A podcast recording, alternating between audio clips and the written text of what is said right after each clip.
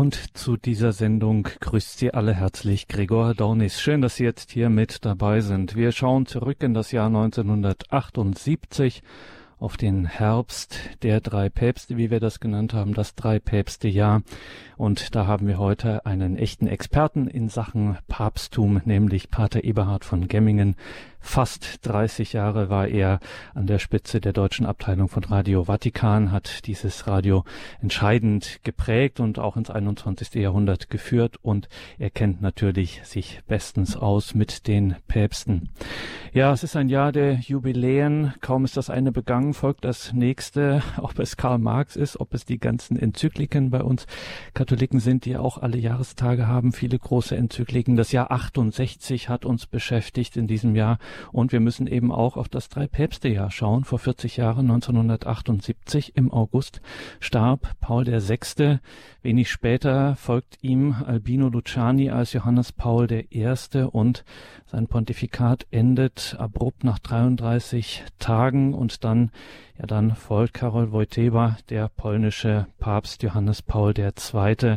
Wie war das damals? Wie wirkt das auch bis heute weiter? All das fragen wir heute Pater Eberhard von Gemmingen. Er hat sich auf den Weg in Rom gemacht, in das Radio Maria Studio, das italienische, und dort haben wir ihn jetzt am Mikrofon. Guten Abend nach Rom, Pater Gemmingen. Schönen guten Abend. Ja, Pater Gemmingen, danke, dass Sie sich die Zeit nehmen hier für uns und dass wir Sie ein bisschen ausfragen dürfen als jemanden, der sich auskennt. Von 1982 bis 2009 waren Sie an der Spitze der deutschsprachigen Abteilung von Radio Vatikan. Der Rundfunk hat es Ihnen vorher schon angetan. Die deutschen Bischöfe haben Sie als Rundfunkbeauftragten vorher zum ZDF schon geschickt in den Rundfunkrat und Sie sind ein Jesuit als junger Mensch waren Sie schon auf dem Jesuitenkolleg in St. Blasien, haben sich mit 21 Jahren entschlossen, diesem Orden beizutreten. Und jetzt kommen wir noch Jubiläum, das wir dieses Jahr feiern müssen. Das war uns nicht ganz so bekannt, aber das machen wir heute auf jeden Fall nochmal mit einem großen Glückwunsch und Segenswunsch. Im Schicksalsjahr 1968, also vor 50 Jahren, sind sie geweiht worden von keinem geringeren als dem Münchner Kardinal Döpfner. Einen herzlichen Glückwunsch, Pater Gemmingen, zu diesem Jubiläum in diesem Jahr, auch dazu noch von uns. Ja, wenn wir in dieses Jahr 1978 schauen, Sie waren da zwar noch nicht in Rom, aber dennoch fragen wir Sie einfach auch als Zeitzeugen, wie haben Sie das eigentlich erlebt, diese Zeit der drei Päpste? Das muss doch sehr aufregend gewesen sein. Das war relativ aufregend, aber wir damals noch relativ jungen Jesuiten waren sehr bewegt von dem gesellschaftlich-kirchlichen sozialen Umfeld und Umbrüchen. Also das Jahr 68 war ja schon zehn Jahre vorbei, aber man träumte doch noch nach dem Zweiten Vatikanum davon, dass in der Kirche alles ganz neu und ganz anders wird und auflebt und äh, dass endlich die Jungen das Sagen haben und nicht mehr die alten Herren. Also sagen wir mal, ich war in Deutschland, wenn ich, wenn Sie mich so fragen, haben mich die, die, drei Päpste nicht so bewegt, sondern es hat mich eher bewegt, dass in der Kirche alles neu und anders und viel besser werden sollte. Äh, das ist natürlich eine grobe Zusammenfassung, aber das muss man schon sagen. Äh, eben, wir haben in diesen 50 Jahren, seit 68, aber auch seit 78, wahnsinnige Umbrüche erlebt. Eben das Zweite Vatikanum hat vieles, was vorher äh, klar war, umgestürzt. Ich sage das ein bisschen brutal. Äh, und das hat uns junge Priester und Seelsorger und so doch sehr bewegt. Ja, und wie das im Einzelnen dann war, darüber werden wir hier genug Zeit haben zu sprechen. Gleich hier auch noch an dieser Stelle, liebe Hörerinnen und Hörer, an Sie der Hinweis, dass Sie nachher sich hier auch mit Ihren Fragen einbringen können. Eine einmalige Gelegenheit, wenn man schon mal so jemanden wie Eberhard von Gemmingen am Apparat hat, dann auch mit ihm sprechen zu können, Ihre Fragen loszuwerden. Pater Gemmingen, dann werden wir mal konkret. Paul VI. stirbt 1978, Anfang August. was war das früher ein Pontifikat und was für ein Erbe lag jetzt in der Luft? Also wie muss ich mir diese Situation vor dem Konklave vorstellen, kirchengeschichtlich? Ähm, was ist jetzt angesagt? Worüber macht man sich jetzt Gedanken? Ja. Also ich habe mir in diesem Jahr schon über dieses Drei-Päpste-Jahr ziemlich Gedanken machen müssen für andere äh, Sendungen und Auftritte. Und da ist mir besonders aufgefallen, Papst Paul VI. hatte im deutschen Sprachraum leider ein relativ schlechtes Image, jedenfalls bei sehr vielen Kirchgängern oder Nichtkirchgängern oder in den Medien, nämlich wegen der Pillenenzyklika. Er wurde genannt der Pillenpaul, also weil er gesagt hat, die, äh, die äh, Pille, die die Empfängnis verhindert, äh, ist auch für Ehepaare nicht erlaubt. Es gilt nur die, die Zeitwahl für Ehepaare. Und das war damals natürlich, das betrifft, das ist eben eine Frage, die nicht nur irgendwelche Spezialisten betrifft, sondern äh, unendlich viele Familien und alle. Und deswegen war das Image von Papst Paul VI. in Deutschland, in Mitteleuropa schlecht, ich würde sagen im sogenannten ganzen Westen. Was der Osten, was die Christen im Osten dachten, wusste man damals sozusagen noch nicht. Aber ich sage jetzt sofort und betone das genauso stark, die Menschen, vor allem die aufmerksamen, äh, gebildeten Beobachter in der sogenannten Dritten Welt, werden sich an Paul VI. erinnern als den Papst, der erstmals diese äh, Entwicklungsenzyklika, der hingewiesen hat auf den Skandal des Reichtums und der Armut und dass die armen Länder ausgebeutet werden und dass äh, ein großer Teil der Menschheit hungert und stirbt und der Westen schwimmt im Geld und äh, es ist große Ungerechtigkeit. äh, Populorum Progressio, so heißt die Enzyklika, die andere, die Familien, die Pillenenzyklika äh, Humane Vitae. Also äh, es ist, glaube ich, ganz wichtig darauf hinzuweisen, dass eben ein Papst, wir deutschsprachige denken ja oft, die ganze Welt denkt so wie wir und das ist falsch. Die Welt denkt sehr differenziert und so wurde immer Papst Paul VI. auch sehr differenziert gedacht, denn seine Enzyklika Populorum Progressio über den Fortschritt der Völker wurde äh, auch im Westen, auch in Deutschland, in Mitteleuropa bejubelt.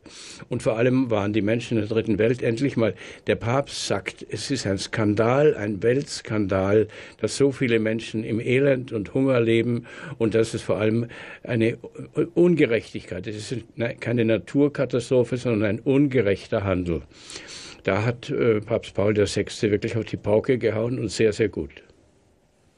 Politische und moralische Fragen, also die haben gerade nach dem Konzil die Kirche doch äh, stark bewegt, könnte man jetzt natürlich polemisch äh, fragen. Das geht auch weiter mit den Pontifikaten, das werden wir auch in dieser Sendung noch ausführlich drauf eingehen, ähm, dass moralische und politische Fragen da eine starke Rolle spielen. Pater Gemmingen, ähm, hat sich die Kirche da auch ein bisschen überanstrengt, sag ich mal, dass sie jetzt auch so einen starken Fokus auf diese Themen legte, die ja vorher eher eine äh, nebengeordnete Rolle gespielt haben, sagen wir es so. Ja gut, das waren halt Zeitfragen, die anstanden. Wenn die Kirche sich zu Fragen der Geburtenplanung nicht geäußert hätte, dann würden heute vielleicht weise Menschen sagen, da hat die Kirche geschlafen. Und ebenso, wenn die Kirche nichts zu, zu, zur Armut in der Welt gesagt hätte, würde man ihr das heute auch vorwerfen. Also Gründe der Kirche was vorzuwerfen gibt es immer und überall. Kein Wunder, weil Kirche besteht eben auch aus Menschen, die denken, die lernen müssen. Ähm, ich glaube, es war schon sehr richtig, sich mit diesen Fragen auseinanderzusetzen. Aber natürlich hat Paul VI. Paul VI. war ein subtiler Denker. Also war kein Strahlemann. Ich sage das extra mal so, weil Johannes Paul II. war dann der Strahlemann. Aber Johannes Paul II. hat auch angefangen mit den äh, Weltreisen. Er ist nach Jerusalem gefahren. Ähm, er hat dort den ähm, äh, den Patriarchen getroffen. Er ist, ist rund um den Globus geflogen, er hat vor der UNO gesprochen, das war alles neu. Das war völlig neu, dass ein Papst Rom verlässt. Früher musste man nach Rom kommen und Papst Paul VI. hat begonnen mit den großen Reisen und die waren wirklich aufregend und das war ganz modern. Man muss zu den Menschen, zu den Völkern gehen und dort vor Ort das sagen, was zu sagen ist. Also die beiden Enzykliken, die ich nannte, äh, sind so ein bisschen, äh, etwas zu, zu, merken, aber es ist auch ganz wichtig, Paul VI. war der erste reisende Papst. Aber er war leider, er war eben kein so Strahletyp wie der Johannes Paul II. Deswegen war er besonders im deutschen Sprachraum eher links liegen gelassen. Das Drei-Päpste-Jahr ist heute unser Thema. Wir sind verbunden mit Pater Eberhard von Gemmingen. Er war ein Vierteljahrhundert, über ein Vierteljahrhundert Chef der deutschsprachigen Abteilung von Radio Vatikan hat dann Johannes Paul II. auf seinen Auslandsreisen im Grunde fast allen hat er ihn begleitet. Darüber werden wir dann auch noch hier sprechen. Jetzt gehen wir in dieses Drei-Päpste-Jahr 1978. Das Konklave tritt zusammen und heraus kommt Albino Luciani. Pater Gemmingen, es ist ja immer so, eigentlich darf man ja von diesen Konklaves gar nichts wissen, äh, was sich da abspielt und das ist alles ganz verschwiegen. Trotzdem, irgendwas erfährt man im Nachhinein immer.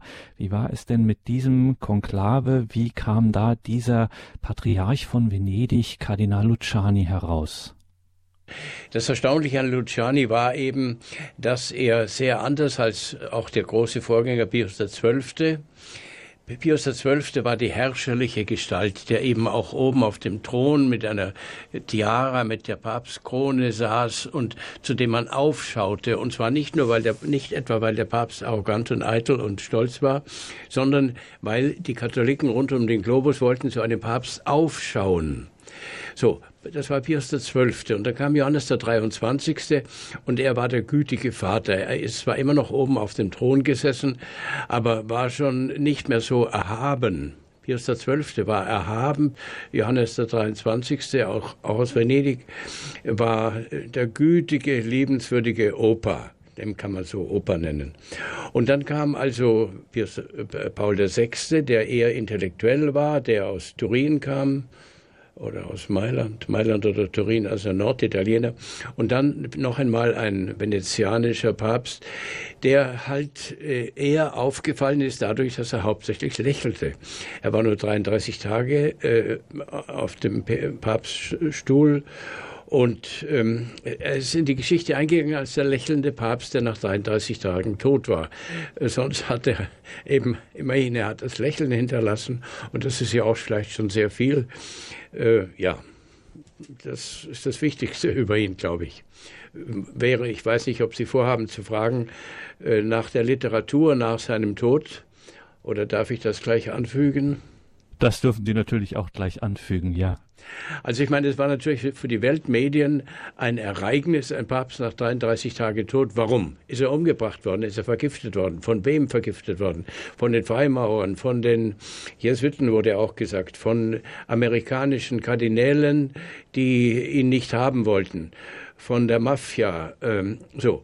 Und da haben mehrere Bücherschreiber viel Geld verdient, indem sie ihre Theorien dargelegt haben, und die Bücher wurden in äh, viele Sprachen übersetzt.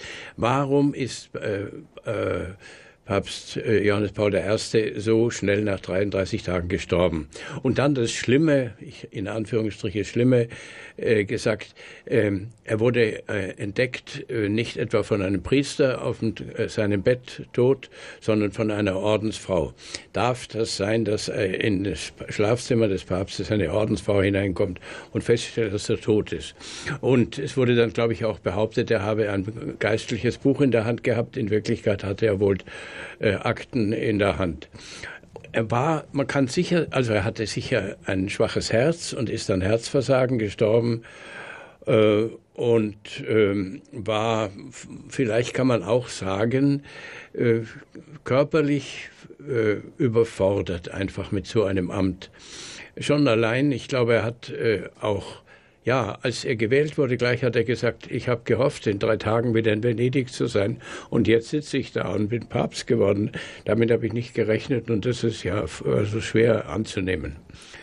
Äh, eben, also vor allem die Bücher, die dann geschrieben wurden und eben der, die Aufmerksamkeit auf den Vatikan. Warum stirbt ein Papst so schnell? Wer bringt ihn um? Warum bringt man ihn um? Das letzte der Bücher, wie mir scheint, sagt er dann eben, na, der Papst ist von niemand umgebracht worden. Er ist halt gestorben, weil er über, gesundheitlich überfordert war. Und dann muss sich in Rom tatsächlich 1978 wieder ein Konklave versammeln. Jetzt könnte man denken, okay, man hat gerade jemanden gewählt, jetzt muss man nicht mehr lange äh, da sitzen, äh, die Kardinäle, und großartig überlegen, wen wählen wir. Wir wählen einfach, wir nehmen den nächsten, der so auf der Liste steht, der ungefähr diesem Profil Albino Luciani ähm, entspricht. War das so oder war das doch ein bisschen anders? Ich meine, man muss vor allem sagen, der erste nicht-italienische Papst seit 500 Jahren ungefähr. Das war schon wirklich ein Sprung über die Grenzen, über die Mauern hinweg und noch dazu nicht etwa aus den USA oder aus Frankreich oder aus Spanien, sondern eben aus dem damaligen Ostblock, aus dem Reich äh, Moskaus, aus dem Reich Stalins, aus dem Reich, um nicht zu sagen Reich Satans. Das ist natürlich schon sehr scharf formuliert, aber ein Papst aus dem Ostblock mit einem Namen, ich nenne, spreche ihn jetzt so aus, wie die Polen ihn aussprechen, Wojtyła, Karol Wojtyła. Und er tritt auf auf, dem, auf der Loggia des Petersdomes und äh, spricht in einer Weise, vor allem hat er das eine Satz gesagt, habt keine Angst. Das, äh, er, war, er war eben auch, er war ein überzeugter Christ, Zeuge Christi, aber er war auch ein guter Schauspieler. Er wusste, wie man Inhalte so sagt, dass sie beim Volk hängen bleiben. Und äh, eines seiner wichtigen Worte, non avete paura, non avete paura. Ähm, das war wichtig, weil, sag mal, der Westen hatte vor dem Osten Angst und der Osten hatte, ich weiß nicht, ob der Osten, die Menschen im Osten vor dem Westen Angst hatten, aber Angst prägte äh, eben auch vor allem Angst vor der, einem Atomkrieg, äh, Angst vor der Welt, Angst vor allem und Paul, Johannes Paul II. Ruft in die Welt hinaus, habt keine Angst. Das ist auch für die Medien gut, das ist eine Schlagzeile. Der Papst tritt auf und ruft die Welt auf, habt keine Angst. Und dann kommt eben dieser Mann, ähm, mit 58 Jahren, also es war für einen Papst sehr jung, äh, also wie ein Wunder, eine Erscheinung aus dem Ostblock und äh, spricht unglaublich viele Sprachen, äh, tritt sehr ähm, eigenwillig auf. Ich meine, man muss über Johannes Paul II. noch vieles sagen im Laufe der Zeit, aber ich nenne ihn gerne oder ich vereinfache auch gerne, um das auf den Punkt zu bringen, er war einerseits Politiker. Er war ganz wesentlich daran schuld, dass der Ostblock eingestürzt ist, dass der Kommunismus zerbrochen ist, dass Polen resistent war gegen Moskau, dass die Gewerkschaftsbewegung mit Lech Wałęsa äh, durchgehalten hat. Er war ganz, also er war, dachte eben auch politisch. Aber er war auch, ich sage das vielleicht, das klingt gefährlich, ein Schauspieler. Weil man muss sich erinnern, als er erstmals bei einem Auslandsbesuch aus dem Flugzeug ausgestiegen ist und unten an der Treppe des, äh, an der, des Flugzeugs auf den Boden gefallen ist und den Boden geküsst hat. Und das dann jedes Mal, der Kuss, der Kuss des Bodens. Also heute würde man vielleicht lachen und sagen, das ist die Heimatliebe vom Herrn Seehofer ähm, das, ist, das ist Populismus oder wie auch immer. Aber dieses Zeichen, vor allem wenn er in kleine und kleinste Staaten kam, in verachtete, in niedergeschlagene Länder und dort den Boden küsste, das war für die Leute viele Leute verstehen ja auch nicht unbedingt die Sprache, sondern sehen nur das Bild. Der Papst liegt auf ihrem Boden quasi. Und später wurde ihm dann, als er schon nicht mehr sich niederknien konnte, wurde ihm dann eine Schale mit Erde gereicht, die er küsste. Aber ich nenne, sage das eben, Papst Johannes Paul II. war im besten Sinne ein Schauspieler, der die Dinge, die er dachte, auch zeigen konnte. Eben auch durch seine Gesten, durch den Bodenkuss, durch viele Dinge. Und er war, suo modo, ein Mystiker.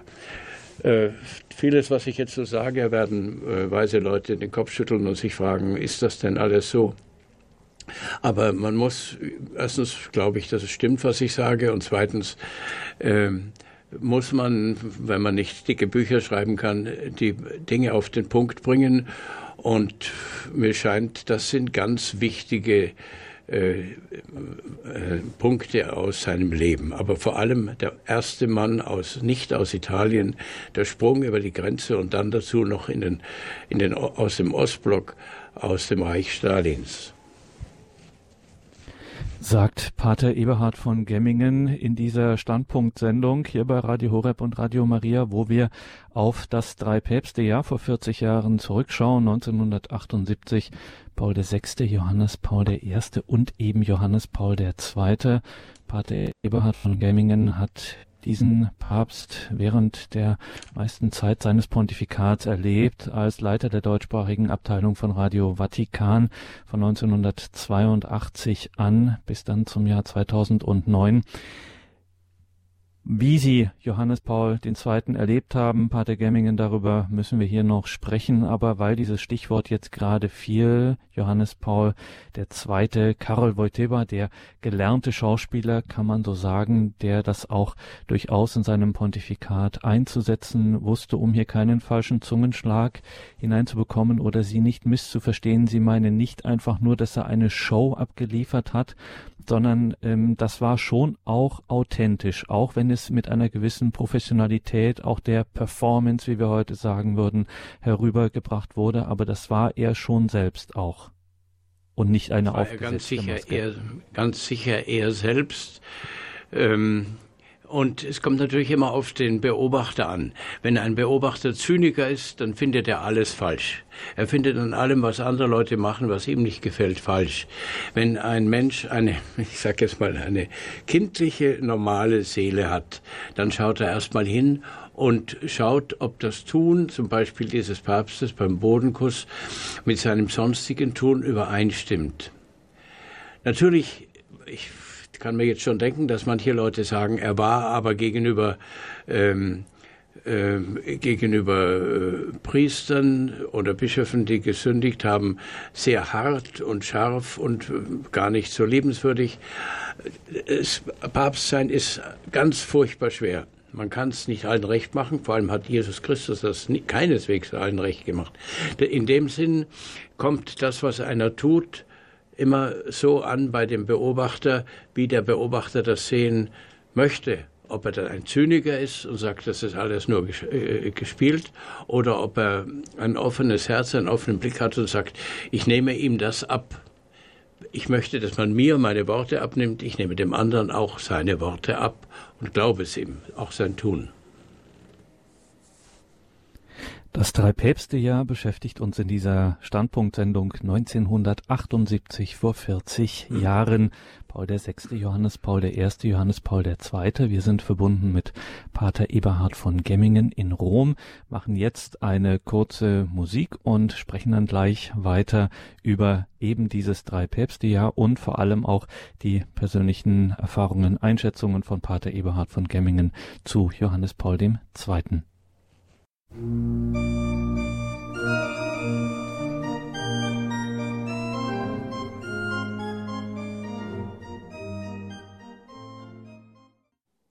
Standpunkt bei Radio Horeb und Radio Maria, heute mit Pater Eberhard von Gemmingen, dem langjährigen Leiter der deutschen Abteilung von Radio Vatikan. Mein Name ist Gregor Dornis. Wir gehen heute zurück vor 40 Jahren, schauen uns das Jahr 1978 an, nach dem Tod von Paul VI. und dem frühen Versterben von Johannes Paul I. kommt also Johannes Paul II. beginnt sein Pontifikat. Johannes Paul II., den Pater Eberhard von Gemmingen sehr gut kannte aus seiner Zeit in Rom und sie haben etwas schon angedeutet, nämlich den Politiker, wie Sie es genannt haben, den polnischen Papst Karol Wojtyła, der natürlich in diesen damaligen Zeiten schon eine besondere Rolle offensichtlich gespielt hat. Man kann sich das ja, Pater Gemmingen, heute für diejenigen, die die Zeit nicht mehr erlebt haben, gar nicht mehr so richtig vorstellen. Die wissen das vielleicht aus dem Geschichtsunterricht noch, aber wie das damals war mit diesen Blöcken und so weiter, das kann man sich schwer vorstellen. Und was noch viel schwerer eigentlich vorstellbar ist, dass ausgerechnet ein Papst, also jemand, der eigentlich über gar gar keine Macht verfügt, äh, von dem wird immer wieder behauptet, dass es ohne ihn, ohne Johannes Paul II. diesen Zusammenbruch des sogenannten Ostblocks, also der kommunistischen Staaten damals Ende der 80er Jahre, dass es diesen Zusammenbruch des Ostblocks ohne Johannes Paul II. nicht gegeben hätte. Erklären Sie uns nochmal, entführen Sie uns nochmal in diese Zeit. Was war, was, welche Rolle hat Johannes Paul II. da gespielt? Also Johannes Paul II. hat äh, den Zusammenbruch des Ostblocks beschleunigt, auf jeden Fall beschleunigt. Vermutlich wäre der sogenannte Ostblock auch ohne ihn zusammengebrochen, aber doch wesentlich langsamer. Äh, und vor allem muss man versuchen, sich vorzustellen, dass eben die Welt äh, gespalten, geteilt war in dem, was man Kommunismus und dem, was man Kapitalismus nennt. Beide Ausdrücke sind nur teils äh, äh, hilfreich, denn der Westen ist nicht nur kapitalistisch, sondern in Deutschland zumindest äh, sozial-liberal. Äh, und der Ostblock war, die Fachleute wussten eigentlich, dass man mit dem Kommunismus äh, die Wirtschaft langfristig nicht machen kann, dass es nicht funktioniert. Die Fachleute des Ostens wussten, äh, dass ihr System nicht geht, dass Marx nicht recht hat. Also Johannes Paul II. hat beschleunigt. Man könnte auch vor allem sagen, er hat die Kirche Polens zusammengehalten. Denn natürlich gab es in Polen auch Stimmen, die sagten, wir müssen halt versuchen, nolens, volens mit äh, dem Kreml zusammenzuarbeiten. Wir müssen äh, Kompromisse schließen. Wir müssen irgendwie, äh, wir können nicht nur kämpfen gegen. Äh, und Johannes Paul II, vor allem hat Johannes Paul II auch gegen ähm, theologische Differenzen innerhalb des Ostblocks gekämpft. Denn die theologischen Differenzen, theologische Streitfragen, die ja im Westen sehr lebendig sind und waren, äh, haben die Kirche natürlich geschwächt. Und damit die Kirche im Osten stark ist, ähm, hat Johannes Paul II. jede Diskussion innerhalb der Kirche, äh, ob man das, dies oder jenes so oder so glauben oder sagen darf, äh, abgelehnt und die Kirche Polens zusammengehalten und sie dadurch stark gemacht. Die Kirche Polens wurde zu einem politischen Faktor. Sie, sie war es auch schon vorher, aber Johannes Paul II. hat wesentlich dazu beigetragen, dass die katholische Kirche Polens und dann darüber hinaus des Ostblocks ein politischer Faktor war. Das, ich glaube, so etwa kann man das sagen. Ja. Und was Sie noch gerade eben gesagt haben, wie Sie ihn genannt haben, Johannes Paul II., einen Mystiker. Wie hat sich denn das geäußert? Wie hat sich das bemerkbar gemacht? Ja, das war vielleicht am schwierigsten zu sehen, wahrzunehmen. Es zeigte sich vielleicht in einigen seiner Schriften, die sehr schwer, die sehr, ähm, er war ja auch, wenn Sie wollen, ein bisschen dichterisch. Und seine Mystik hat sich vielleicht in einigen Texten, die ich persönlich kaum verstanden habe, äh, niedergeschlagen. Also einfach, dass er den Finger legen konnte auf das Mysterium Gottes, das Mysterium des Glaubens, das Mysterium der Heiligen. Äh, da war er anders als sein Nachfolger Benedikt, äh, geheimnisvoll, geheimnisumwittert, auch dichterisch. Also man könnte schon auch sagen, glaube ich, dass Johannes Paul II., das hängt ja vielleicht auch mit dem Schauspieler zusammen, eben ein Mann der mystischen, mysteriösen, geheimnisvollen Sprache war. Er, er hat eben das Geheimnis Gottes äh, zur Sprache gebracht, äh, sehr, zum Teil sehr subjektiv, aber man konnte spüren, hier ist einer, der den Glauben erfahren hat. Es gibt ja das bekannte äh, Wort von Karl Rahner, der äh, Christus von morgen wird ein Mystiker sein oder er wird kein Christ sein. Er muss den Glauben erfahren haben. Und das schlug sich schon in Johannes Paul II. nieder, aber das war natürlich äh, eher sehr subtil, das fiel nicht auf. Wir sollten dann noch reden, ich weiß nicht, ob jetzt oder später, über die vielen, unendlich vielen Reisen von Paul, Johannes Paul II. Darüber müssen wir auf jeden Fall sprechen und dann machen wir das nämlich auch gleich, weil Sie dann natürlich auch viel mit dabei waren. Sie haben schon gesagt, Paul VI.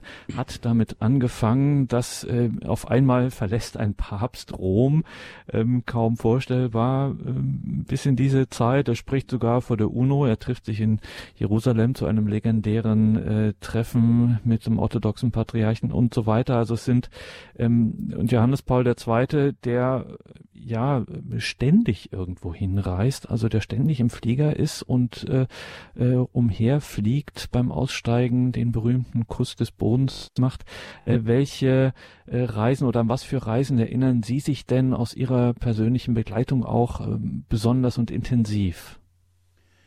Also, ich erinnere mich besonders intensiv an eine Reise nach Polen er war insgesamt, glaube ich, fünfmal in Polen, dreimal war ich dabei. Äh, und zwar ein, eine Reise, wo also in, Pol in Polen schon eine große, ganz große politische Spannung war zwischen der Regierung und der Gewerkschaft Solidarność mit dem Lech Wałęsa an der Spitze. Und da hat er vor den Toren von Krakau war das, glaube ich, äh, im, am Wald, am Berg, Hügel, Wald, äh, vor die Jugendlichen gesprochen. Und ich glaube, ich habe die Applause mitgezählt, äh, aufgeschrieben. Ich weiß nicht, es waren vielleicht 50 Mal, dass er durch Applaus unterbrochen wurde. Und vor allem hat er es auch vermocht, eben in seiner Muttersprache ähm, Dinge anzusprechen, die äh, nicht keine direkte Kritik an der Regierung oder an Moskau oder sowas waren, aber es immer so verstanden werden konnte. Man konnte, also die Regierung konnte nicht sagen, äh, das darf ein Papst nicht sagen, weil er hat es gar nicht direkt eine Kritik ausgesprochen, aber der, die Hörer konnten genau verstehen, was er meinte. Und es war also sehr schwer vorzugehen. Vor allem, man muss sich vorstellen, dass die Regierung in Warschau ähm, wusste, dass die große Mehrheit der polnischen Bevölkerung die, sie, die Regierung, ablehnt und den Papst annimmt, den Papst verehrt und liebt und folgt. Und wir Regierenden sind die Dummen, wir stehen blöd da. Und der Papst durfte auf der anderen Seite auch nicht so auf den Busch hauen, dass, äh, äh, dass dann äh, die Regierung sagt, der Papst tut etwas, was man als Kirchenoberhaupt nicht tun darf.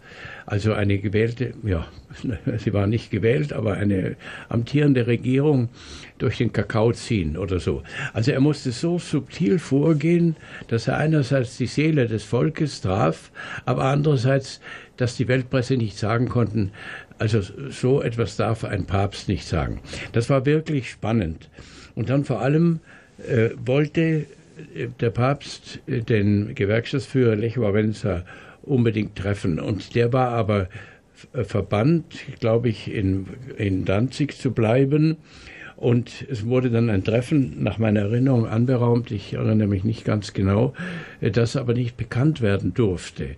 Also es war ein, ein Drahtseilakt zwischen Politik und äh, Glauben und Verkündigung der wirklich schwer war. Also das, die Polenreisen waren natürlich, die, wenn man will, die aufregendsten, weil das war das katholische Land, das revolutionäre Land, wo der Papst herkam.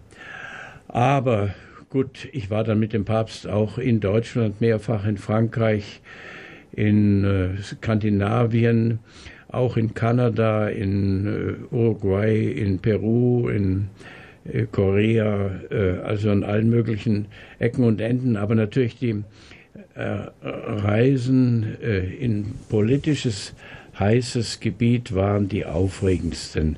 Ich war auch mit ihm in Indien, ja, Thailand, also gut, aber nach meiner Erinnerung, wenn ich jetzt so gefragt werde, waren die Sachen in Polen schon das Aufregendste. Aber dann nach dem Fall der Mauern war ich mit ihm auch in Ungarn, ähm, ja, in den baltischen Staaten, ja, so etwa. Und es war natürlich immer mehr oder weniger aufregend. Im Westen Deutschland war natürlich aufregend, dass jedes Wort des Papstes in Sachen Pille oder Geburtenplanung und so weiter auf heftigen Protest stieß. Also dass die Konfrontation war halt im Westen zwischen denjenigen, die kirchliche Lehren ablehnten oder nicht gleich direkt ablehnten, sondern äh, sie sagten, wir vermissen Barmherzigkeit. Also hier war eine ganz andere Konfrontation. Auch in der Schweiz, zum Beispiel, meine Güte, der Papst in der Schweiz und dann der Papst bei ökumenischen Treffen und der Papst in Österreich. Also das waren schon oft äh, nicht, nicht Gänge über ein Drahtseil, aber bisschen Glatteis. Es war schon immer wieder auch Glatteis, ja. Und da ähm, ja, da ist es sehr verführerisch, Pater Eberhard von Gemmingen. Ähm, ich will Ihnen jetzt auch mal durchaus eine etwas boulevardeske Frage an dieser Stelle äh, stellen, einfach weil Sie ihn auch aus der Nähe eben erlebt haben. Und ähm, auch wenn das alles immer ganz offiziell ist, trotzdem, man kriegt ja auch so ein bisschen menschliche Schwingungen, so Vibes mit. Ähm, äh, können Sie das äh, sagen oder einschätzen? Ist ihm das auch persönlich nahegegangen, dieser ähm, ja doch ziemliche Stress, formulieren wir es mal so, der auch kirchenpolitisch da während seines Pontifikats immer wieder in der Luft lag, diese Auseinandersetzungen, die da geführt wurden und auch das Bild, das von ihm dann auch gezeichnet wurde von Leuten, die so nicht seiner Meinung waren, hat ihn das auch, ist ihm das auch persönlich angegangen? Sag mal, was mhm. bei ihm auch mir noch in Erinnerung ist, was vielleicht wichtig ist, wie sehr er sich betend die Hände vor dem Gesicht gekniet ist, zum Beispiel am Grab von Pater Robert Meyer in München. Hingekniet hat, die Hände vor das Gesicht gebet, äh, gehalten hat, gebetet hat und sozusagen die ganze, den ganzen Zauber hinten. Also bei so einem Papstreise ist ja immer ein Riesenzauber, Sicherheit und viele Bischöfe und Priester und viel Volk und äh, Klatschen und Buh, für meinetwegen auch. Und wie er dann so ganz äh, die Welt vergessen hat. Jedenfalls so sah es von außen aus, dass er sich einfach vertiefen konnte. Äh, das ist, war, das fällt mir jetzt ein und ist beeindruckend. Äh, dass er, dass er dann ganz vergessen hat, Schauspieler zu sein. Da sind wir wieder beim Stichwort Mystiker. Gehen wir nochmal auf den polnischen Papst ein. Johannes Paul II. wird also als erster Nicht-Italiener seit mehreren hundert Jahren wird er gewählt, 1978. Das ist ja das Jahr, in das wir hier schauen, dass unser Ausgangspunkt unseres Gesprächs mit Ihnen, Pater Eberhard von Gemmingen, ist. Es wird ein Pole Papst und ähm, kommt jetzt nach Rom. Und ich kann mir gut vorstellen, dass ähm, in so einem äh, doch gut durchorganisierten und auf vielen ungeschriebenen Gewohnheiten beruhenden System wie eben diesem Vatikan, wo Sie ja auch äh, einen Großteil Ihres Lebens zugebracht haben, Pater Gemmingen, wenn da jetzt jemand von außen, und zwar so sehr von außen, kommt. Hat sich das an der Kurie auch irgendwie bemerkbar gemacht oder war er von vornherein ein richtig guter Römer? Ähm, er konnte, er konnte sich auch lächelnd oder ähm, oder verschmitzt gut verkaufen, sage ich jetzt in dem Sinne, weil er konnte das typisch römische Italienisch zur Sprache bringen und kam dadurch bei den Leuten gut an. Aber äh, er hat ich, vor allem sicher am Anfang Kopfschütteln hervorgerufen, weil er eben doch von vornherein sehr anders war. Und er hat von vornherein äh, eben auch die vielen Sprachen gesprochen, hat eben frohe Ostern, frohe Weihnachten gewünscht. In, am Anfang waren es 40 Sprachen, am Schluss waren es 60 Sprachen und manche hielten ihn also für verrückt äh, so viel sprachen oder einfach angeberisch. Äh, und zum Beispiel, ich erinnere mich, er hat da immer auch auf Luxemburgisch äh, frohe Weihnachten, Ostern gesagt. Und ich durfte bei der Kommentierung dieser dieser Wünsche ja nicht über das Luxemburgische hinweg sprechen, damit die Luxemburger ihn auch verstehen. Also, sag mal, er hat sicher auch Kopfschütteln hervorgerufen, weil ganz zu Anfang seiner Amtszeit ist er, glaube ich, auch mal mit dem italienischen Staatspräsidenten Skilaufen gegangen äh, und wurde dann auch fotografiert in, in Skikleidung. Aber später war er dann, glaube ich, nie mehr zu sehen, nicht in weißem Gewand. Aber er habe ein, ein Swimmingpool in Castel Gandolfo anlegen lassen in dem er wohl am Anfang geschwommen ist, aber nach vielen Jahren dann wohl nicht mehr. Also er hat sicher Kopfschütteln hervorgerufen, ähnlich wie jetzt Papst Franziskus auch bei anderen Kopfschütteln hervorruft. Denn man muss sich vorstellen, der Vatikan ist eine Einrichtung äh, Jahrhunderte alt, wo es gewisse Riten und Gebräuche und Üblichkeiten gibt. Zum Beispiel, also die Schweizer Garde ist eine davon, aber auch, dass Bischöfe, und es kommen ja sehr viele Bischöfe oder Weihbischöfe äh, oder Bischöfe, die am Vatikan arbeiten, es äh, laufen auf der Straße in Rom und die haben, zeigen immer, dass sie Bischöfe sind, indem sie ihr Kreuz umhängen haben, aber das Kreuz hängt nicht vor ihrem Brust oder ihrem Bauch, sondern ist in die, in die Hemdtasche gesteckt. Also einfach solche Bräuche, die, wo man als Neuling sagt, komisch, äh, muss das sein? Äh, ist das Angeberei? Aber es sind halt so Bräuche.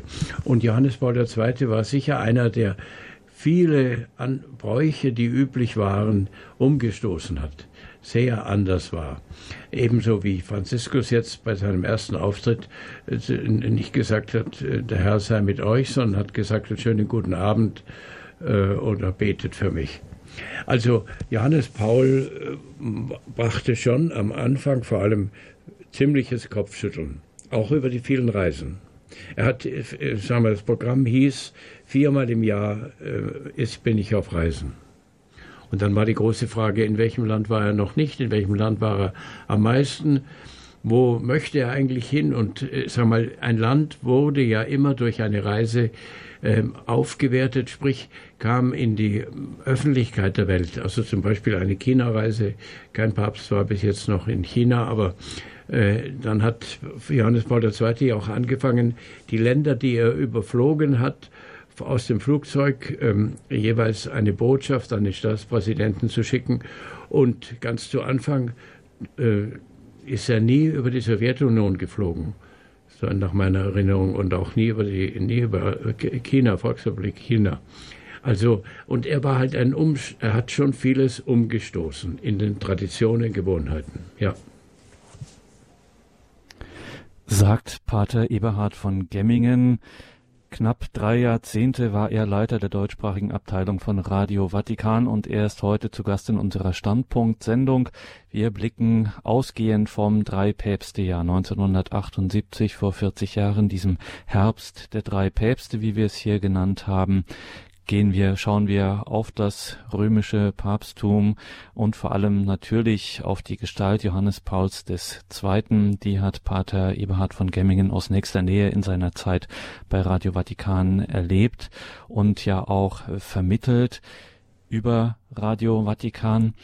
Liebe Hörerinnen und Hörer, das ist jetzt auch der Punkt, an dem auch Sie sich hier einbringen können sollen in dieser Sendung. 089 517 008 008 ist unsere deutsche Telefonnummer. Das ist schon eine einmalige Gelegenheit, jemanden wie Pater Eberhard von Kemmingen hier befragen zu können. Also rufen Sie uns an 089 517 008 008 1978. Der Herbst der drei Päpste Paul VI., Johannes Paul I. und dann eben der große Johannes Paul II., der die Kirche so maßgeblich geprägt hat in den 80er und 90er Jahren des letzten Jahrhunderts und es dann die Kirche auch in das 21. Jahrhundert geführt hat in dieser Sendung mit Pater Eberhard von Gemmingen, den wir aus Rom zugeschaltet haben, können Sie jetzt also hier anrufen, liebe Hörerinnen und Hörer 089 517 008 008. Außerhalb von Deutschland, vom Ausland kann man uns natürlich auch gerne anrufen 0049 89 517 008 008.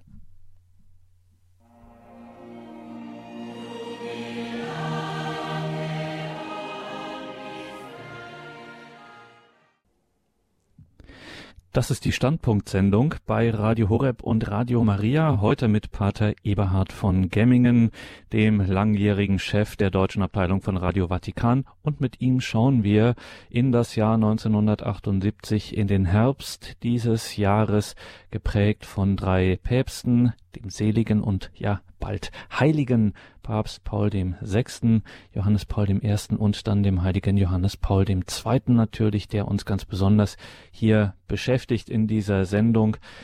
089 517 008 008. Sie haben hier Gelegenheit anzurufen und als erstes gehen wir in den Norden Deutschlands nach Ankum zur Frau Fechler. Grüße Gott, Frau Fechler. Ja, grüß Gott, Herr Dornis. Grüß Gott, Herr Pater von Gemmingen. Durch Sie bin ich eigentlich zu Radio Horeb gekommen, weil Sie damals mal in diesem Programm von Radio Vatikan geschrieben hatten. Man bekommt Radio Vatikan auch sehr gut auf ähm, Radio Horeb und da habe ich mir dann die Schüssel angeschafft und dann habe ich doch gemerkt, was ich dann auch für ein Programm hatte, 24 Stunden. Ja, danke schön nochmal. Und jetzt ähm, ja, zu jedem Papst gibt es ja nun vieles zu sagen und viele zu fragen. Und dass man drei Päpste in einer Sendung behandeln oder, oder vorstellen muss, das finde ich gar nicht so einfach. Das, äh, einer genügt ja wirklich schon vollständig. Beim Johannes Paul II. ist es für mich auch der sehr leidende Papst, der doch früher so ein Sportsmensch war und dann wirklich nichts mehr konnte von den Sportarten ausüben konnte, was er im Vatikan auch schon nicht konnte, richtig. Aber das war schon auch beeindruckend, wie er das getragen hat und wie er dann auch für die Kranken auf der ganzen Welt eigentlich, wie es ihm gezeigt hat, dass man eben mit dem Leiden wirklich auch äh, einen großen Beitrag äh, schaffen kann für für die Welt. Also wenn man es in der für Jesus Christus trägt und für ihn war das ja wirklich nicht einfach. Die anderen Päpste haben sich ja auch gelitten innerlich, man hat es aber nicht äußerlich so dann gesehen, so körperlich geschwächt. Ähm, ich wollte jetzt doch mal noch eine Frage stellen, die mich schon immer ähm, ein bisschen bewegt hat. Das war nicht so wichtig, aber äh, die Enzyklikas, die ähm, schreibt doch der Papst nicht ganz alleine. Wenn man zum Beispiel eine Examensarbeit schreibt oder eine Doktorarbeit, dann äh, habe ich nicht Doktorarbeit, dann muss man doch alles angeben. Die Literaturliste ist dann ziemlich lang schon. Die Zitate müssen äh, genau muss genau gesagt werden, wer das gesagt hat, wo das steht.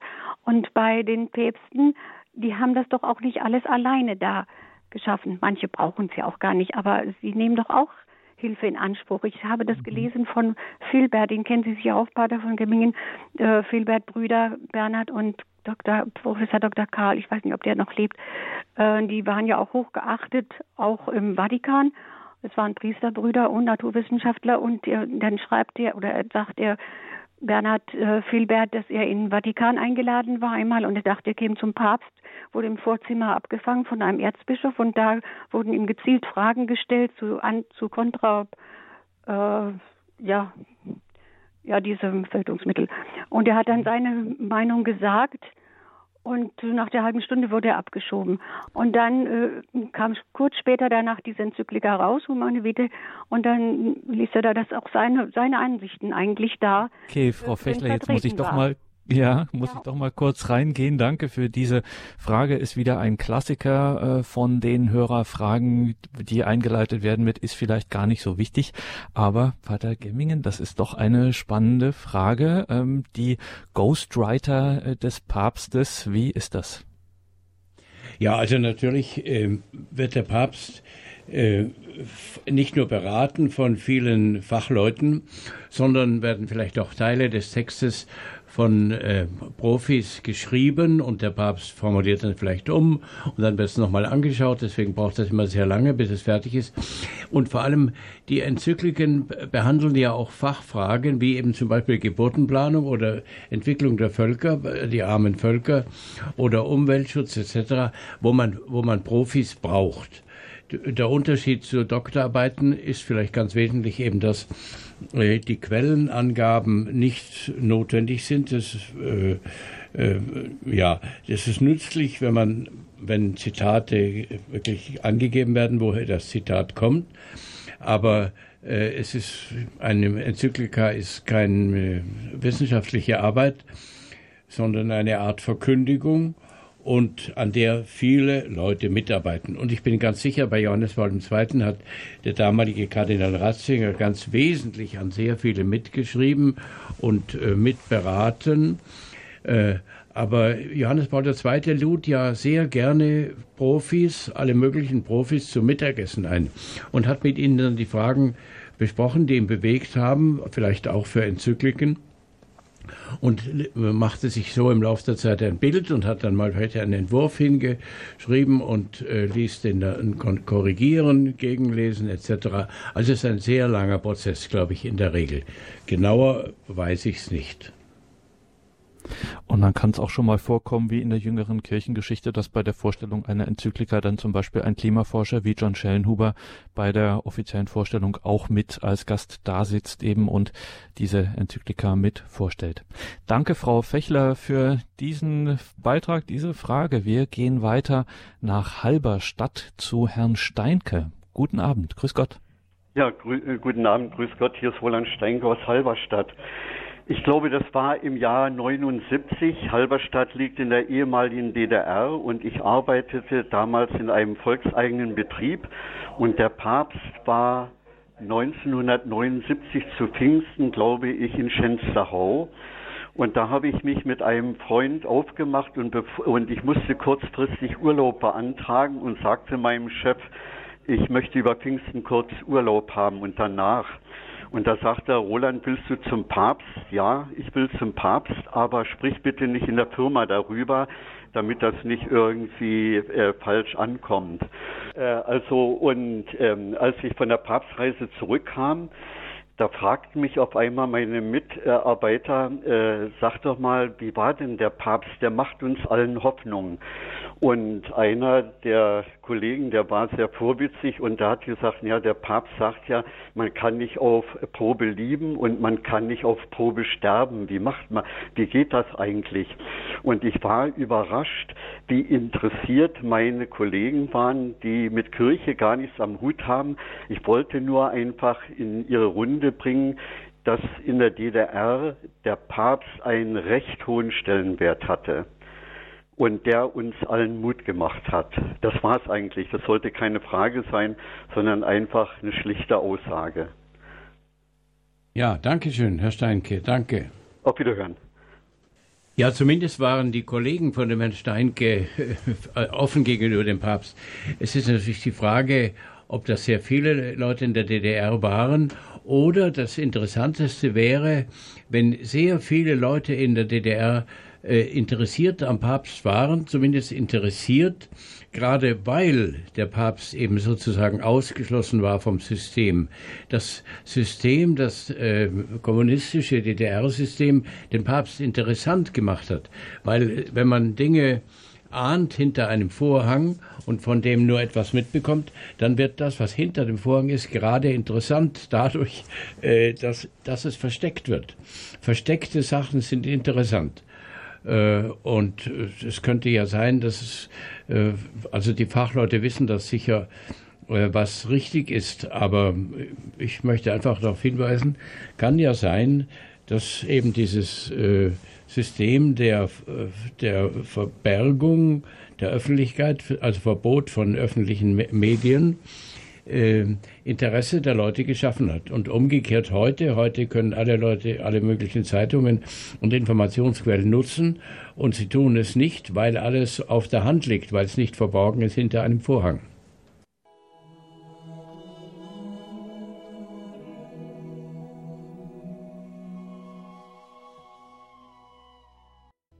Tatsächlich ist die Zuschaltung des Moderators weder über Telefon noch über Internetleitung noch möglich. Hier ist offensichtlich etwas in der Region passiert, was die Leitungen gekappt hat.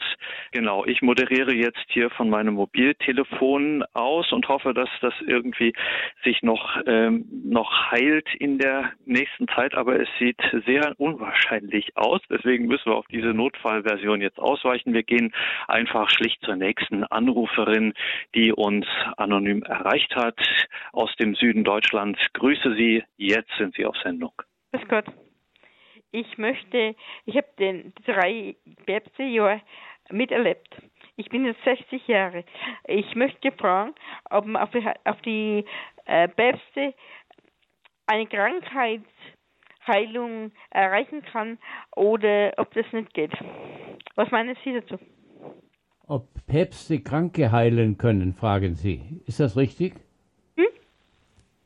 Sie fragen, ob Päpste Kranke heilen Aber man können? die Päpste beten kann, dass Heilung äh, in den Krankheiten. Ja, Moment. Also ich glaube, wir alle Christen können und sollen beten um die Heilung von Krankheiten. Aber wir können nichts verzwingen. Wir können, äh, wir müssen immer sagen, aber so wie du, Herr, es willst. Indem, solange wir versuchen, wir dürfen beten, sollen beten, sollen hoffen, glauben, hoffen und lieben, aber äh, Gebet ist nicht so etwas wie ein Hebel rumdrehen, wie eine Maschine. Äh, und das gleiche gilt für Päpste. Äh, und ich glaube, man kann sagen, es, vielleicht gibt es besonders ähm, begnadete Menschen, die besonders gut für andere beten, wo das Gebet besonders oft Erfolg hat. Aber äh, das Effizienzdenken, das moderne Effizienzdenken, bete und dann kommt das und das raus, das müssen wir vergessen. Das ist nicht richtig. Und Päpste sind da genauso wie alle anderen. Die haben die Vollmacht und Aufgabe, die Kirche zu leiten, aber sie sind nicht sozusagen Spezialbeter für die Heilung von Menschen. Vergelt's Gott. Danke Ihnen sehr für diesen Anruf. Alles Gute. Ja, Pater Gemmingen, da sind wir auch bei einem Punkt, den wir auch schon gehört haben, hier auch von Anrufern, nämlich das Leiden des Papstes, dieses öffentliche Leiden auch von Johannes Paul II., was es ja auch so bis dahin nicht gab. Was hat das ähm, für eine Wirkung äh, gehabt? Äh, hat das auch etwas getan, dieses öffentliche Leiden bis zu seinem Tod eben von Johannes Paul II., womit sich so viele Menschen auch identifiziert haben. Ja. Also ich glaube wirklich, dass viele Menschen, wie vorher auch die Anruferin, sagten, das war sehr bewegend zu sehen, wie ein Papst sein Leiden trägt, wie der, der vorher Sportler war und gesund schien und rundum gesund und lebenslustig sozusagen, wie er sein Leiden angenommen hat und äh, auch der Welt nicht verborgen hat. Ich glaube, das äh, ist gut und schön und in dem Punkt können wir auch den Medien danken. Äh, vor tausend Jahren noch wusste man von vielem, was der Papst tat oder was die Päpste taten und litten, wusste man in der Welt gar nicht. Vielleicht hat man es nach Wochen oder Monaten durch Briefe gehört. Heutzutage können wir mit Päpsten und anderen Personen rund um den Globus seelisch, geistig verbunden sein. Und das ist, Gott sei Lob und Dank, gibt es die Medien, mit denen man sehr viel Dummheiten machen kann, aber auch sehr viel Gutes machen kann. Also ich glaube, dass es Nicht-Verbergen des Leidens und das Annahme, die Annahme des Leidens ist eine wunderbare Sache. Man darf nur keine, kein Schauspiel draus machen. Äh, manche Menschen haben ja dem Johannes Paul II. auch vorgeworfen, er habe das zu sehr gezeigt. Aber ich finde das nicht richtig. Vor allem, wenn Menschen, die selber leiden, dadurch Hilfe bekamen, ist das wunderbar. Dankeschön nochmal für diese Frage vorhin auch und diesen Beitrag. Jetzt gehen wir weiter zur nächsten Anruferin nach Tirol, genauer nach Altbach, zur Frau Lederer. Grüße Gott, guten Abend. Ja, grüß Gott. Heute hat heute sind Kräfte am Spiel. Ne? Also ich bin schon. Ich heute geht's schon, rund. Wunderbar. Äh, da sieht man das, was Wichtiges ist. Ne? Ich bin schon 82 Jahre und habe 4.12. das erste Mal in Rom mit der katholischen Jugend erlebt und die ganzen Päpste herauf gewaltig. Bei Johannes, jeder Papst ist ein großes Geschenk vom Himmel. Und ich, ich war mit Pfarrershälterinnen genau in der Zeit in Rom, wie Johannes Paul I. die einzige deutschsprachige äh, Audienz gehalten hat und dann gestorben ist. Wir waren gerade dort. Und jetzt möchte ich gerne sagen, was er uns gesagt hat. Ich freue mich, mit euch ein paar Worte zu sagen. Es geht um die Liebe. Meine Mutter hat mich folgendes Gebet gelehrt. Mein Gott, mit ganzem Herzen und mehr als alles andere liebe ich dich. Unendliches Gut, meine ewige Seligkeit und aus Liebe zu dir liebe ich meinen Nächsten wie mich selbst. Bin bereit, empfangenes Unrecht zu verzeihen. Mein Herr und Gott, dass meine Liebe zu dir noch wachse. Dieses Gebet, so fuhr der Papst fort, spreche ich noch heute jeden Tag, betrachte es Wort für Wort. Darf ich noch eine Kleinigkeit dazu sagen? Äh, ja, mit ganzem Herzen lieben, das ist die einzige Stelle, wo der Mensch extrem sein darf und soll, in der Liebe zu Gott. Wer Gott liebt, erhält die Kraft zur Ausdauer, auf den, auch den Nächsten zu lieben, sogar jenen, der uns ärgert oder beleidigt. Gerade dies ist der Wille Gottes, das Böse durch die Liebe zu besiegen, nicht nur im Gefühl, sondern auch in praktischen Daten. Die Welt bietet hundertfache Gelegenheit dazu. Wie berechtigt sind deshalb für jeden die letzten Worte dieses Gebetes, das ich noch einmal wiederholen will. Mein Herr und mein Gott, dass meine Liebe zu dir noch wachse. Das ist mein Segenswunsch für uns alle. Ich habe das Foto vor mir. Gewaltig, dieser Papst war ganz ein wichtiger Papst, weil die Päpste sich dann, das heißt die Kardinäle, sich dann besser kennengelernt haben, weil sie in kurzer Zeit sich getroffen haben. Und das ist mein Beitrag. Ich bin ganz glücklich, dass ich zur katholischen Kirche gehöre und bin Pfarrerselterin, 45 Jahre gewesen. Dankeschön, Frau Lederer, für, dieses, für diesen Beitrag. Dankeschön, ja. Und vor allem auch, normalerweise bin ich ja bei so langen Zitaten immer ein bisschen streng und gehe dann dazwischen. Aber hier hat das wirklich sehr gut gepasst, weil ich konnte mich im Hintergrund wieder einwählen und hoffe mal und bete, dass diese Leitung jetzt äh, stabil ist, dass hier alles wieder in Ordnung ist mit dem Internet hier. Danke nach Tirol, nach Alpbach. Wir gehen zu einer weiteren Anruferin aus Bayern. Grüße Sie. Guten Abend. Jetzt sind Sie auf Sendung. Hallo. Hallo, guten Abend, wir können Sie hören. Ja, äh, guten Abend. Ähm, ja, ich rufe an und wollte noch mal so den Punkt bringen, ähm, dass der eiserne Vorhang oder Osteuropa ja schon vom Zusammenbruch war und äh, dass eigentlich, ich habe mich mit Fatima auch beschäftigt und es war ja so, dass äh, nach dem Attentat auf Papst Johannes Paul äh, Johannes Paul, dass ja äh, er auf Fatima aufmerksam geworden ist, dadurch, dass er ja dieses Attentat überlebt hat damals in Rom. Und er hat, er war ja sehr Muttergottes verbunden von Polen mit der Madonna von Częstochow. Und daraufhin ist er ja nach Fatima gereist und hat diese Kugel ja der, der Mutter Gottes eigentlich geschenkt und, ähm, und hat ja dann sich mit Fatima befasst, hat das gelesen und hat doch dann, ähm, hat doch dann mit allen Bischöfen der Welt, so wie es ja die Mutter Gottes eigentlich gefordert hatte, äh, der ganzen Welt und besonders Russland ja geweiht. Und man kann sagen, äh, der, dass der eiserne Vorhang wäre auch so gefallen, aber dass er so unblutig gefallen ist, das ist, denke ich, schon ich sage, das ist doch ein Wunder, dass es so gekommen ist. Und es ist, nachdem er ja das gesprochen hat, äh, ist das ja dann eingetreten. Da wollte ich noch mal fragen, wie Sie dazu stehen. Ja, das wäre so ein Punkt. Und der zweite Punkt wäre dieses Leiden, wo man sagt, viele haben ja gesagt, er würde vielleicht dieses Leiden zeigen oder Schauspielern oder was auch immer. Ich denke, so ein Leiden anzunehmen war für ihn bestimmt auch schwer. Und ähm, er ist ja, er hat ja die Weltjugendtage eröffnet und ist ja dann zu der Jugend gefahren, auch, auch in seinem Leiden.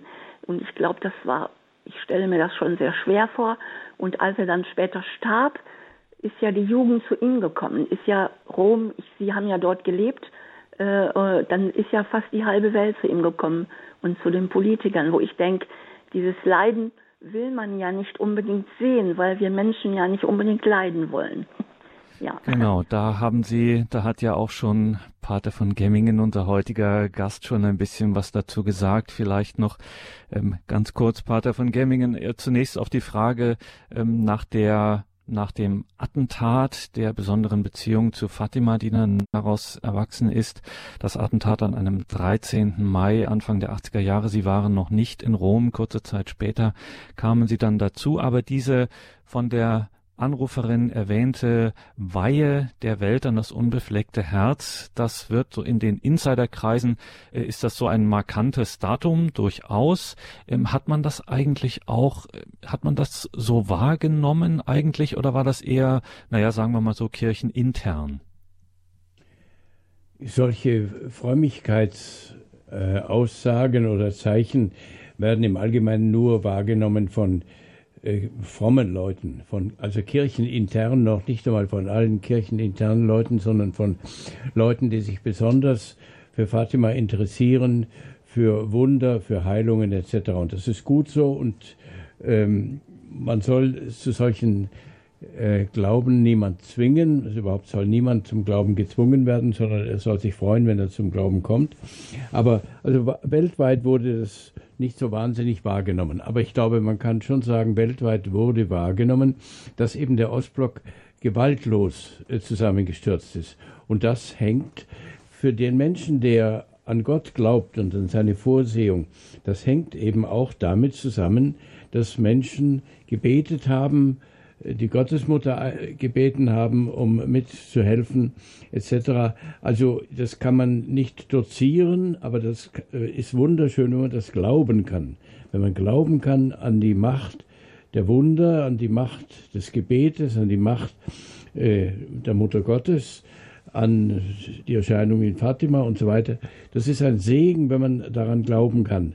Aber man darf sozusagen den Leuten nicht um die Ohren hauen, denn dann kommt das Gegenteil raus. Mhm. Dankeschön auf jeden Fall für Ihren Beitrag. Alles Gute für Sie. Wir gehen jetzt auch gleich weiter in die Schweiz zum Herrn Leupi mit dem Blick auf die Uhr, weil sie drängt doch, Herr Leupi, Sie sollen auch noch drankommen. Jetzt Danke vielmals. hören. Guten Abend. Also ich rufe an, vor allem auch für diese Frau, die gefragt hat, ob denn die Päpste auch heilen können. Es gibt ein Taschenbuch, das heißt Der Wunderpapst mir kommt jetzt der, der Schrift, der geschrieben hat, nicht in den Sinn. Und da wird noch zu Lebzeiten, wo der Papst lebte, ein Kind geheilt, also auch auf wunderbare Art und Weise.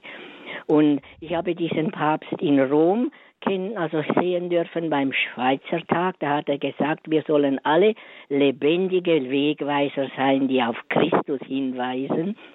Und einmal kam er auch nach Rom, nein, nach Bern, schon ziemlich krank, und aber hat so eine Liebe ausgestrahlt. Und einmal war ich, da war ich noch um, ungefähr 20, nicht im Glauben, da bin ich nach Rom gegangen. Meine Tante, die dort Ordensschwester war, hat mich mitgenommen nach, kann, kann, weil ich schnell sprechen muss, nach Castel Gandolfo. Da kam der Papst Paul VI. auf dem Balkon da oben, ganz klein war er da zu sehen, von so weit her. Und dieser Papst hat mich von da oben mit ganz blauen Augen angesehen, dass es mir bis in das Tiefste der Seele drang, und ich begann nur noch zu weinen. Und mhm. später habe ich gesehen, er hat ja braune Augen. Also durch ihn hat mich Christus angeschaut, mich großen Sünder. Also diese zwei Päpste vor allem haben mich sehr in, bis ins Tiefste des Herzens getroffen und bewegt, ja. Ja, wunderbar, Herr Leupi. Das ist auch sehr schön, dass Sie zum Ausklang unserer Sendung auch wieder den Bogen dann zurück zu Paul dem Sechsten bekommen, uns gegeben haben, hier eine Brücke gebaut haben, denn das war ja der Anlass unserer heutigen Sendung mit Pater Eberhard von Gemmingen, dem langjährigen Leiter der deutschsprachigen Sektion von Radio Vatikan, das Dreipäpstejahr 1978, Paul VI., Johannes Paul I. und Johannes Paul II. Pater Gemmingen, wenn wir schon jemanden wie Sie hier haben und ja doch dann auch immer ein bisschen was auch an Geheimnissen entlocken möchten. Ich sagte schon, das Konklave ist nun wirklich abgeriegelt und abgeschottet und trotzdem fragt man sich immer wieder, jedes Mal neu. Und 1978 gab es das ja sogar zweimal. Sie haben ein Konklave miterlebt aus nächster Nähe als äh, Leiter von Radio Vatikan 2005. und waren da ja auch auf den Bildschirmen wie so oft. Ja, Sie sind ja ein gefragter Experte, auch in den öffentlichen Medien, in den privaten Medien. Ähm, man fragt sich dann schon, ähm, ist das wirklich alles so geheim oder hat man nicht doch, ist nicht doch eher was dran, dass gerade so jemand wie Eberhard von Gemmingen dann doch so eine geheime Leitung hat, auf der er angerufen wird und wo ein bisschen was nach draußen dringt. Also zum Beispiel, wenn dann jemand mit dem Knopf im Ohr sagt, ich höre, es ist Josef Ratzinger, ich habe es noch nicht bestätigt oder so. Ähm, gibt sowas bei Ihnen dann auch mal ganz ehrlich, dass Sie dann doch äh, mehr wissen als wir anderen? Also ich persönlich wusste nicht mehr als andere. Äh, und zwar, liegt auch daran, ähm, mein Auftraggeber war Radio Vatikan und ich hätte dann ein Geheimnis, das ich äh, früher bekommen hätte, auch nicht weitergeben können. Außerdem widerspricht es mir ein bisschen, so hinter die Kulissen zu schauen, wo man nicht hinschauen darf und nicht hinschauen soll. Es gibt andere Journalisten, die das tun, aber ich finde das nicht anständig. Ähm, also ich finde das für mich nicht anständig. Und in dem Sinn kann man nicht hinter die Kulissen schauen. Wichtig erscheint mir noch, dass wir, wenn wir jetzt zurückschauen bis auf Pius XII., Johannes den 23. und bis auf die heutigen Päpste, äh, dass das Papsttum äh, sich also in seinem äußeren Auftreten doch sehr gewandelt hat. Ich sage gerne, Papstgeschichte ist Kulturgeschichte. Und man muss sich erinnern, dass Päpste vor 500 Jahren, 600 Jahren so total weltlich und total sündig und total verdorben gelebt haben. Und dann wurde das Papsttum doch wieder geheilt und es kamen äh, Heilige äh, auf den Papstthron. Also ich meine, einerseits geht es hinter den Kulissen des Konklaves ganz irdisch zu, nämlich die äh, Kardinäle fragen sich gegenseitig, ähm, äh, und ich empfehle den Kardinälen, äh, was wir bei uns im Jesuitenorden, wenn der, wenn der Generalobere gewählt wird, dann darf man niemandem einen Rat geben, aber man darf immer nur andere um Rat fragen. Am Ende jedes Satzes muss ein Fragezeichen stehen. Also keiner soll seine Meinung dem anderen aufdrängen, aber er soll sagen, äh, ich kenne den und den nicht, können Sie mir zu dem und dem was sagen. Diesen, dieses Spiel äh, bei der Wahl unseres Ordensgenerals würde ich den Kardinälen gerne empfehlen, aber meine Empfehlungen sind äh, für den, äh, den Konklave unwichtig. Aber ich möchte, wenn wir noch Zeit haben, noch ein bisschen was dazu sagen, nämlich ich würde bei der nächsten Papstwahl äh, nach dem Zusammentreten des Vorkonklaves schon der Weltpresse sagen, bitte fahrt wieder heim. In vier Wochen haben wir einen neuen Papst. Wir wollen uns Zeit lassen, einander besser kennenzulernen, miteinander zu beraten, denn die Kardinäle sind ja von Australien bis Argentinien und ich weiß nicht was, die kennen sich ja untereinander nicht so gut, es sei denn diejenigen, die sehr viel auftreten. Aber wenn einer ein guter Bischof und Kardinal ist, dann arbeitet er in seiner Diözese wie verrückt und kennt die anderen gar nicht so, weil er sagt, ich gar keine Zeit dazu, die anderen Kardinäle kennenzulernen. Deswegen würde ich vorschlagen, das Konklave soll von vornherein mindestens vier Wochen dauern, äh, denn bis jetzt ist es so, die Weltpresse steht draußen und nach zwei, drei Tagen steht in der Zeitung, sie streiten sich, denn sie finden keinen neuen Papst. Und dieses Wort, sie streiten sich, ist Quatsch. Die sollen sich bitte so gründlich wie möglich austauschen, weil wenn sie alle zehn Jahre ein Konklave haben oder alle 20 Jahre, dann kennen sie sich ja nicht gut. Und ich meine, hier könnte einiges tun, aber man muss auf der anderen Seite sagen, die, die Menschen wählen, die Kardinäle wählen, aber Gott leitet dazu, ich meine, eine UNO und viele Staaten könnten wenn Sie auf die katholische Kirche schauen, bei allen Schwächen der katholischen Kirche, die gerade in diesen Tagen wieder rauskommen, muss man doch sagen, die katholische Kirche hatte herausragende Persönlichkeiten seit 100 Jahren, die man nicht verstecken muss. Äh, so, aber das Papsttum ist auch wahnsinnig anfordernd und überfordernd. Papst zu sein ist wirklich ein Kreuz weil man sich mit hunderttausend verschiedenen Fragen auseinandersetzen muss und es steht eher meiner Ansicht nach an der Dezentralisierung, dass nicht so viele Fragen in Rom gelöst werden müssen, sondern auf nationaler oder kontinentaler Ebene. Wichtige Verlautbarungen, hätte ich fast gesagt, eines der wichtigsten, vielleicht des wichtigsten deutschen Vatikanisten, wie seine Zunft auch gerne genannt wird, der letzten Jahrzehnte, Pater Eberhard von Gemmingen. Lange Jahre stand er Radio Vatikan der deutschen Abteilung vor und hat hier wirklich auch, das muss man auch abschließend an dieser Stelle in dieser Sendung auch mal sagen, auch Radiogeschichte geschrieben, Geschichte der katholischen Medienarbeit da auch sehr verdienstvoll gewirkt. Heute war unser Gast anlässlich des Drei-Päpste-Jahres 1978 Paul VI., Johannes Paul I. und Johannes Paul Zweite. Danke, Pater Gemmingen, dass wir hier, dass Sie hier Rede und Antwort standen und auch Geduld hatten mit der kurzen, äh, mit den kurzen technischen Unterbrechungen, die es hier unfreiwilligerweise gab aufgrund widriger äußerer Umstände, die, auf die wir keinen Einfluss hatten. Danke für diese Stunde, für diese anderthalb Stunden, die Sie hier Rede und Antwort standen. Und auch Ihnen, liebe Hörerinnen und Hörer, danke fürs Dabeisein. CD und Podcast gibt's natürlich von dieser Sendung, ganz klar. Und wenn Sie, äh, die müssen jetzt auf jeden Fall dranbleiben fürs Nachtgebet der Kirche um 21.40 Uhr beten wir hier gemeinsam die komplett. Danke heute vor allem und insbesondere auch an unseren Mann im Hintergrund in der Regie, Johannes Guckel. Der hatte heute einiges zu tun. Vielen Dank auch dafür an Johannes Guckel. Er begleitet Sie nun weiter durch das Programm. Und Sie, Pater Emmingen sind natürlich nicht nur ein verdienter Journalist, sie sind vor allem auch ein Priester. Und wenn wir hier einen Priester zu Gast haben, freuen wir uns immer zum Ausklang der Sendung, wenn wir einen Segen zugesprochen bekommen. Und darum würden wir Sie jetzt zum Ausklang der Sendung bitten.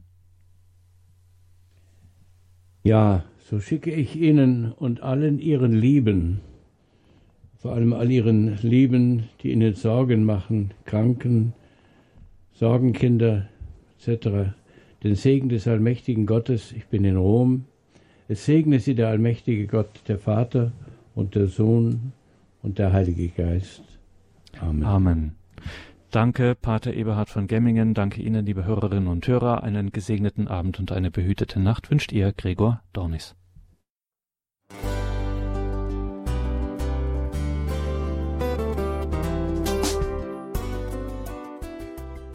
Liebe Zuhörerinnen und Zuhörer, Vielen Dank, dass Sie unser CD- und Podcast-Angebot in Anspruch nehmen. Wir freuen uns, dass unsere Sendungen auf diese Weise verbreitet werden. Dieser Dienst ist für Sie kostenlos. Für uns ist er allerdings mit einem nicht unerheblichen finanziellen Aufwand verbunden.